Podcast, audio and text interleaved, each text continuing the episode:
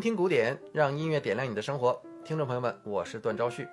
欢迎收听国家大剧院聆听古典特别策划之波赫宾的与贝多芬钢琴奏鸣曲。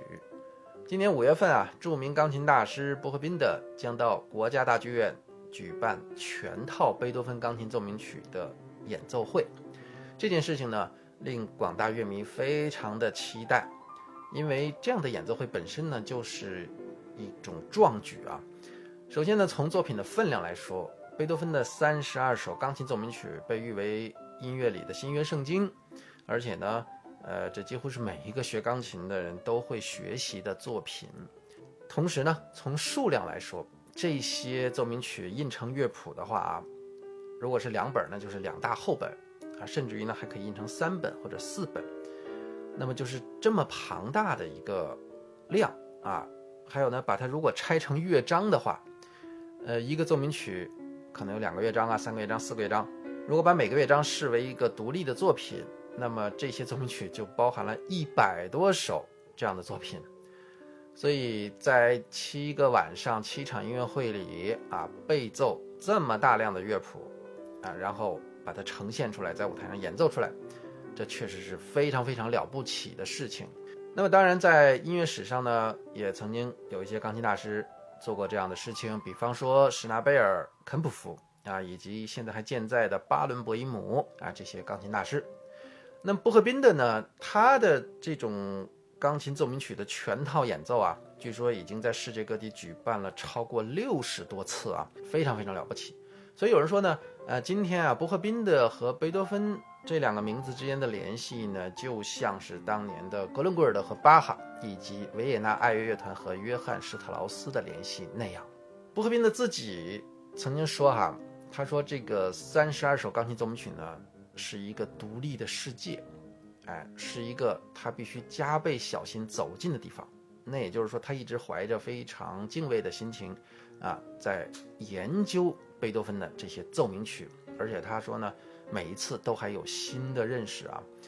布赫宾的本人呢，在研究方面是下了很大的功夫的啊。据说他收集了超过两沓以上的贝多芬奏鸣曲的乐谱版本，经过他的使用和研究呢，他认为最好的贝多芬乐谱版本呢，也就是他最喜欢的，就是 List 编定的版本啊。他说是因为 List 在往里面加的东西非常的少啊，甚至于 Liszt 作为一个大演奏家。都没有在这个他编定的乐谱里写指法啊，所以可见呢，波赫宾的他是比较喜欢还原作曲家本来面目的这样的乐谱。同时呢，波赫宾的还十分注意啊，对贝多芬手稿的研究。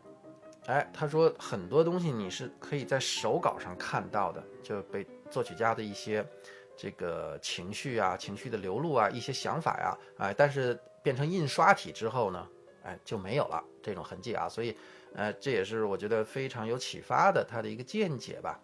而且特别难得的是呢，波赫宾的很有意思啊，他之前已经发行过，起码是两套贝多芬奏鸣曲全集的录音，而且特别有价值的就是说呢，这些都是他现场演奏的录音，而并不是在录音室里录的啊。他说，因为他觉得录音室里呢缺乏现场的那种气氛和紧张感啊，他觉得。他不喜欢那种就是录好几遍，然后挑一些拼在一起的这样的做法，所以他选择现场演奏，然后录制。哎，而且他说呢，哎，现场即使有一些不可避免的小失误，哎，也是他愿意为此付出的代价啊。所以呢，他的唱片记录的都是他现场的那些难得的珍贵的瞬间。那么，在波赫宾的演奏的贝多芬的录音当中，我们能听到呢，他是一个非常尊重作曲家的写作的一位演奏家。比方说呢，他几乎是严格遵守每一个反复记号，他都会反复的。嗯，但是呢，他会在反复的时候呢，有时候会做一些处理上的不同啊，这个我们在后面会聊到。但是我们也不用因此就觉得波赫宾的是一个特别学究气、弹得很死板的一位钢琴家。实际上，他还是有很多的啊，在这个演奏当中有很多个人的处理啊，同时一些这个 rubato 啊，就是自由的速度、弹性速度啊。那么波赫宾的也对此呢有一些非常呃珍贵的建议，就是说呢，呃，这个自由速度啊、弹性速度的使用呢，要做到哎，它不是从外部强加给作品的，而且是不能打断音乐的流动的这样的弹性速度啊，所以这也是我们特别期待啊，在薄荷宾的现场能够感受它的这个弹性速度啊，以及他的个人的诠释。那么在贝多芬的作品当中啊，奏鸣曲当中呢，它的开场三十二奏鸣曲的开场呢是献给海顿的三首奏鸣曲啊，所以我们今天这个标题呢是从海顿手里接过莫扎特的灵魂。那么也就是说呢，贝多芬他作为古典乐派三位作曲大师的最年轻的一位哈，实际他跟前面的海顿、莫扎特都是有着联系的。比如海顿就是他的老师啊，两个人的第一次见面呢，呃，是在海顿去英国，那么在走的时候呢，呃，就途经波恩，但是那一次他有没有见到贝多芬呢？这个并不确定。但是在他回来的时候又到波恩，这一次两个人是确定无疑是见面了，而且贝多芬还把自己写的作品给海顿看了啊，后来就促成了贝多芬到维也纳啊跟海顿学习。那么海顿呢也非常赏识贝多芬啊，也给很多人写过推荐贝多芬的信，所以他的这个前面的三首奏鸣曲就是献给海顿的。那他跟莫扎特的联系呢，他并没有说贝多芬去跟莫扎特真正的学过，但是莫扎特呢是贝多芬从小的榜样和偶像。那么特别巧的是啊，布赫宾的说呢，他的钢琴学习啊也是从海顿开始的，他认为。呃，海顿的作品对他的帮助非常非常的大啊。那么我们也看到，伯克宾的也录制了海顿的作品集。伯克宾的认为呢，海顿奏鸣曲的学习，海顿作品的学习啊，不仅仅让伯克宾的对演奏古典作品很有用啊，而且呢，对他演奏柴可夫斯基和拉赫曼诺夫都大有好处。那我们可以看到呢，伯克宾的这七场奏鸣曲的曲目安排哈。它并不是按照作品号的顺序来的，哎，并不是一到三十二这么排着来的，嗯，那么而且我也注意到呢，他每一次演出呢顺序还都不太一样啊，因为之前发行过他在萨尔茨堡的呃三十二首奏鸣曲的演出，那么跟这次北京呢顺序呃就不完全一样，那么但是他会遵循一个基本的框架啊，就是开场第一首一定是就是三十二首里的第一首作品二之一。然后呢，最后结尾肯定是最后一首啊，就是幺幺幺。而且一般来说，波克宾的是把最后三首一定放在一块儿，他不会把这三首拆开啊，就是幺零九、幺幺零和幺幺幺这三首。我们也会看到这一次也是这样，在最后一天的演出当中是这三首奏鸣曲啊，但中间的顺序它是会进行调整的。而且我们在听波克宾的以往的录音的时候会发现呢，他是非常尊重呃乐谱的。啊，作曲家的指示的。那么其中一个很重要的体现呢，就是他会严格的按照反复记号来弹谱子上的反复，他都会反复啊。但是呢，在反复的时候呢，他有时候会做一些变化，在处理上的变化。所以这也是我们特别期待在现场听到他的这些诠释。那当贝多芬写出作品二这三首奏鸣曲的时候呢，实际上虽然是他的奏鸣曲里的。最早的作品，而且呢是他作品第二号，但实际那时候贝多芬已经非常成熟了。当时在一七九五年九月啊，他第一次给这个里希诺夫斯基亲王他们表演他的这三首奏鸣曲啊。当时在场的有一位大钢琴家，那时候的大钢琴家就说呢，说贝多芬在钢琴上创造出了我们做梦也想不到的复杂性和效果。哎，所以就是他的这个这几首最早期的奏鸣曲。作品二号就已经让当时的人受到了这样的震撼，所以我们在这次布赫宾的的音乐会的开场就会听到第一首就是作品二之一。特别巧的是呢，这首奏鸣曲啊也是布赫宾的人生里面学习的第一部贝多芬奏鸣曲。那是在他十一岁的时候啊，他被维也纳音乐学院，也就是今天的维也纳音乐大学录取了，然后跟他的老师布鲁诺塞德霍夫首先学的。就是这部作品，啊，所以这个对于布赫宾的来说，应该也是一个非常有意义的作品啊。那么会发现作品二呢，我们刚才已经说过，它其实已经非常成熟了，它并不是一个尝试性的啊试验之作，而是已经是一个很恢宏精致的钢琴奏鸣曲了啊。那么贝多芬已经开始在探索啊，哎各种啊钢琴的可能性，经常的在这种很弱啊很强这种之间突然的转变。啊，这是贝多芬的一个特色哈。那么它的开头呢，就是非常著名的这个曼海姆火箭式的开场。哎，那它的这种突然的力度变化，在一开始就有，比方说这个地方。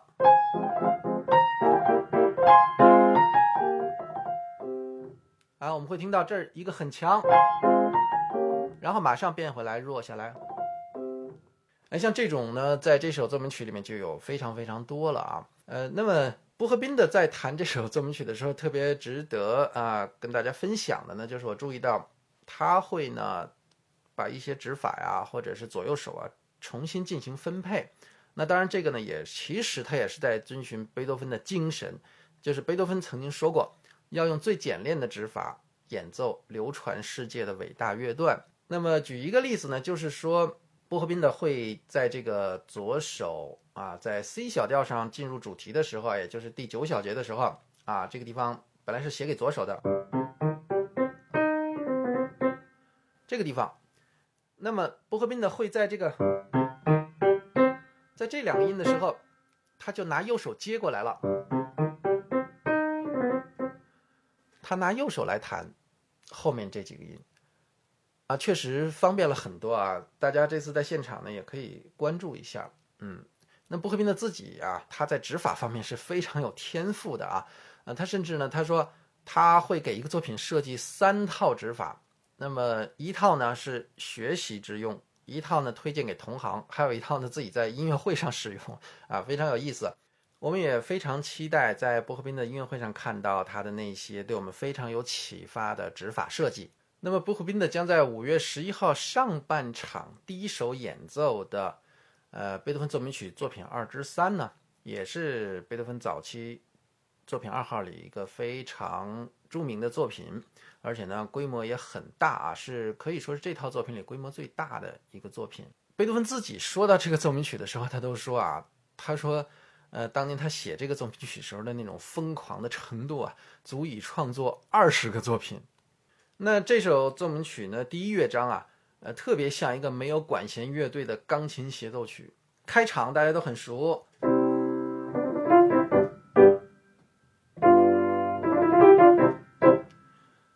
那么这首奏鸣曲呢，呃，其实除了这种华丽的技巧之外，波赫宾的认为里面呢还有这个深切的痛苦。那么它被视为像一个没有管弦乐团的钢琴协奏曲的一个重要的特色啊，就在于呢，他在第一乐章啊结尾的时候，快接近尾声的时候呢，哎，还有一个华彩段，那么特别特别的像钢琴协奏曲里啊，乐队停下来，然后钢琴来一段华彩，然后乐队再进来的那样一个感觉啊，这个华彩段是这样的。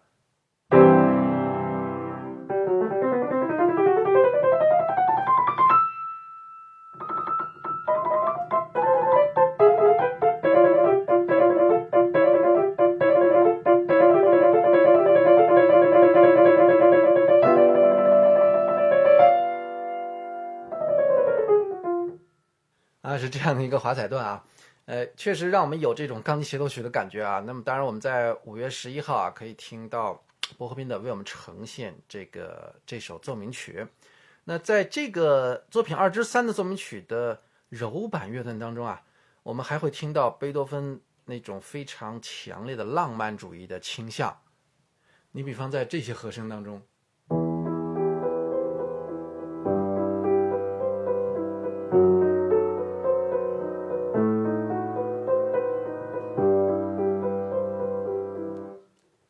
是吧？哎，所以那个这首奏鸣曲呢，不仅仅它第一乐章非常非常的棒，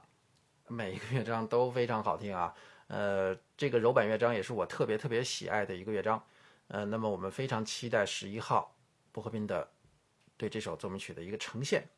那么即使到了贝多芬啊，可能被视为是中期的作品的时候呢，我们其实还是能够看到，呃，他的这些师承对他的影响啊。比方说海顿的影子，其实有的时候还是可以看到的。呃，你比方说在呃波赫宾的将在五月十六号上半场第一首演奏的作品二十二号降 B 大调奏鸣曲的第一乐章啊，那么开场是这样的。那么这个就经常让我们能够想到海顿的这首奏鸣曲的影子啊。非常有意思哈。那么有学者指出呢，在这个奏鸣曲的柔板乐章里面啊，呃，还能够听到贝多芬的另一位老师啊，就是他曾经学习过作曲的老师，也是当时维也纳最著名的作曲家萨列里的这个那种歌唱的旋律的影子，就是这一句啊。